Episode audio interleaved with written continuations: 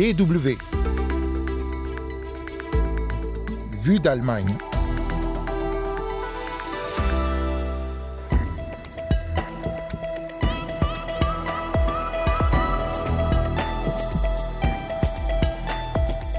Et on reparle d'énergie dans Vue d'Allemagne. Le gouvernement allemand s'efforce depuis des semaines de réduire sa dépendance à la Russie, mais l'industrie allemande est toujours inquiète des conséquences d'un arrêt de l'approvisionnement en gaz qui entraînerait l'arrêt de la production dans certains secteurs clés. Dans la deuxième partie de ce magazine, premier épisode d'une petite série sur la langue allemande dans le monde, reportage à Abidjan en Côte d'Ivoire, qui est le pays d'Afrique où on apprend le plus la langue de Goethe. Vous écoutez Vue d'Allemagne, c'est Anne Le au micro, Willkommen et bienvenue. C'est une nouvelle qui donne des frissons aux baigneurs. L'eau des piscines publiques va être baissée d'un ou deux degrés dans certaines villes.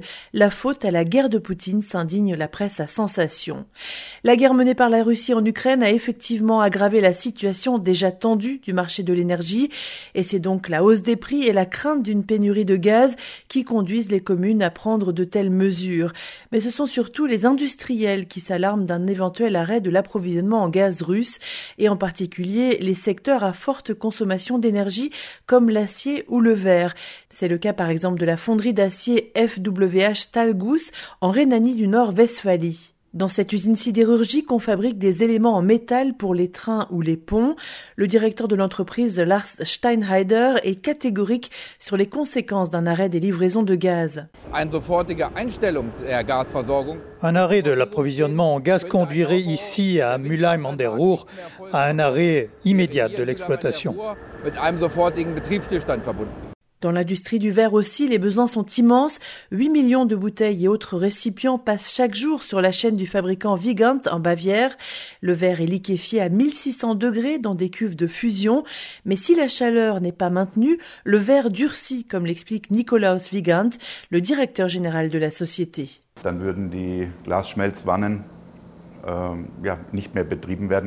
Les fours de fusion du verre ne pourraient plus être exploités et cela risquerait probablement de les endommager. Le cœur de notre base industrielle s'effondrerait. Les cuves de fusion sont difficiles à remplacer. L'entreprise devrait attendre des mois pour en obtenir de nouvelles. Et selon Nikolaus Wiegand, cela serait ressenti dans toute l'Allemagne car l'entreprise produit 25% de toutes les bouteilles et récipients en verre, tendance à la hausse. C'est une entreprise qui fonctionne 24 heures sur 24. Si la production est suspendue pendant un mois, deux mois, trois mois, un an, deux ans, certains produits ne recevront tout simplement plus d'emballage. Selon l'Institut de recherche économique de Halle IWH, un arrêt de l'approvisionnement entraînerait une baisse de 2% de la performance économique de l'Allemagne et une augmentation conséquente du taux de chômage dans les régions industrielles, car la part de gaz naturel russe représente 65% de la consommation de l'industrie allemande, ce qui explique la réticence du gouvernement à fermer lui-même le robinet du gaz pour faire pression sur Moscou. Alors depuis des semaines, le vice-chancelier et ministre de l'économie Robert Habeck multiplie les voyages en Europe et ailleurs pour trouver des alternatives au gaz russe. Une d'entre elles est le gaz naturel liquéfié qui pourrait être fourni par le Qatar et les États-Unis, sauf qu'à l'heure actuelle, l'Allemagne ne dispose pas de terminaux pouvant transformer ce gaz qui arrive sous une forme liquide en un produit consommable. La construction de terminaux GNL a donc été lancée en urgence, comme l'a souligné Robert Habeck il y a quelques jours. Les terminaux JNL sont construits à toute vitesse. En fait, par rapport au délai de construction habituel en Allemagne, je dirais presque que c'est à la vitesse de la lumière. Nous allons voir combien de temps cela va durer. Nous n'avons aucune expérience d'une progression aussi rapide de la construction, mais quand ils seront là, cela sécurisera une partie des importations de gaz naturel en provenance de Russie. 3 milliards d'euros sont prévus pour la construction de terminaux GNL pour livrer directement du gaz liquéfié à l'Allemagne et ce dès l'hiver prochain.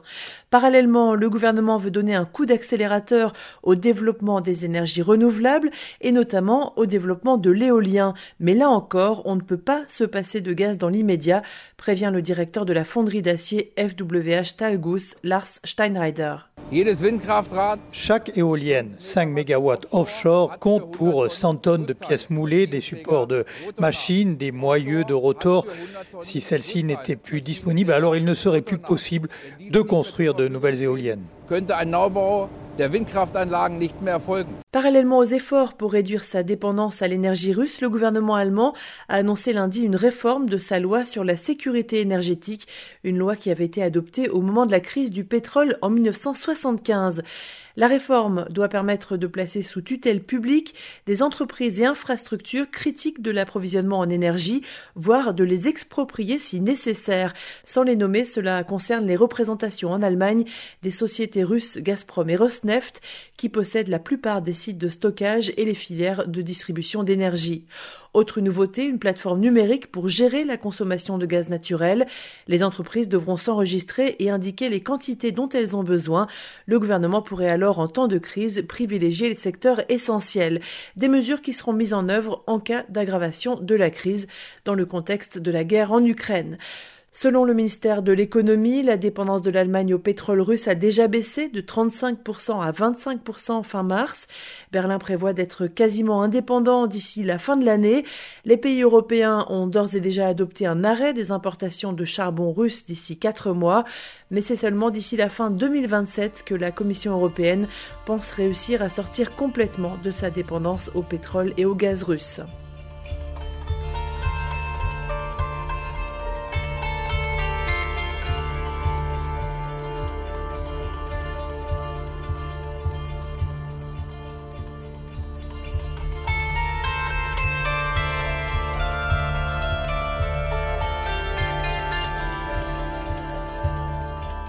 Vue d'Allemagne, deuxième partie, et on part pour la Côte d'Ivoire, où la langue allemande a la cote. C'est le pays d'Afrique subsaharienne qui compte le plus d'apprenants dans cette langue. Pourquoi?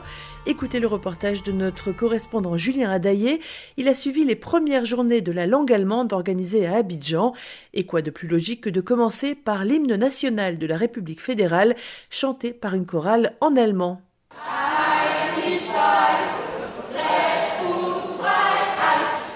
Les étudiants ont répété de longues heures pour présenter ce spectacle aux visiteurs des premières journées de la langue allemande à Abidjan.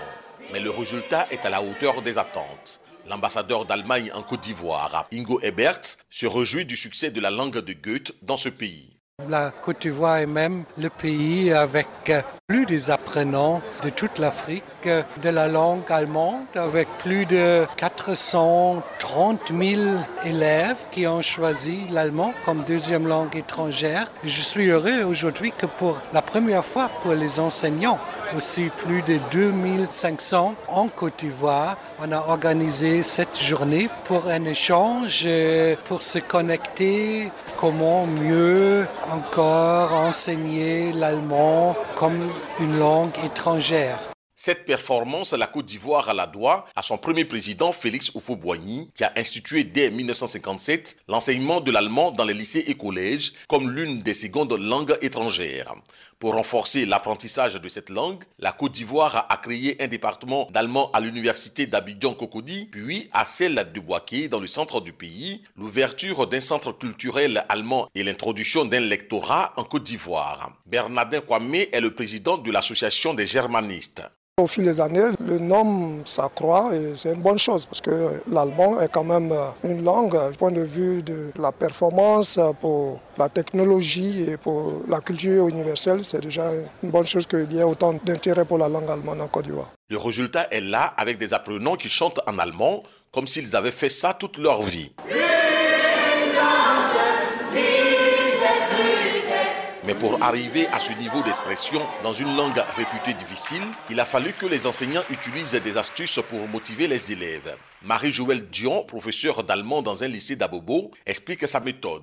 Les élèves trouvent que l'allemand est compliqué et ils n'assimilent pas facilement. Ils disent que c'est difficile, donc on leur apprend à aimer la langue par des jeux. Et puis pendant le cours, même dans le livre, il y a des dialogues. Donc on leur apprend à s'exprimer en allemand, à participer. Donc ça les amuse, en même temps ils apprennent et en même temps ils s'amusent aussi. Quelques séances d'apprentissage suffisent même pour faire des sketchs en allemand. Ah, Ich weiß nicht. Ha!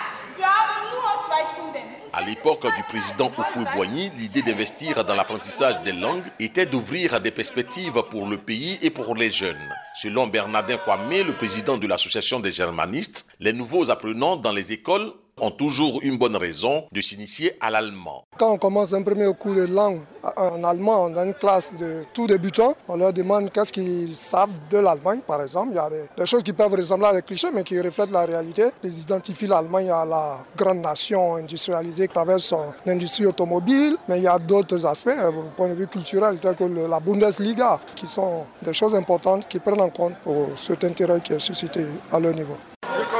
Als, als die, die äh, waren, wie, war, wie war das Niveau mit den Schülern und Schülerinnen äh, vor Ort?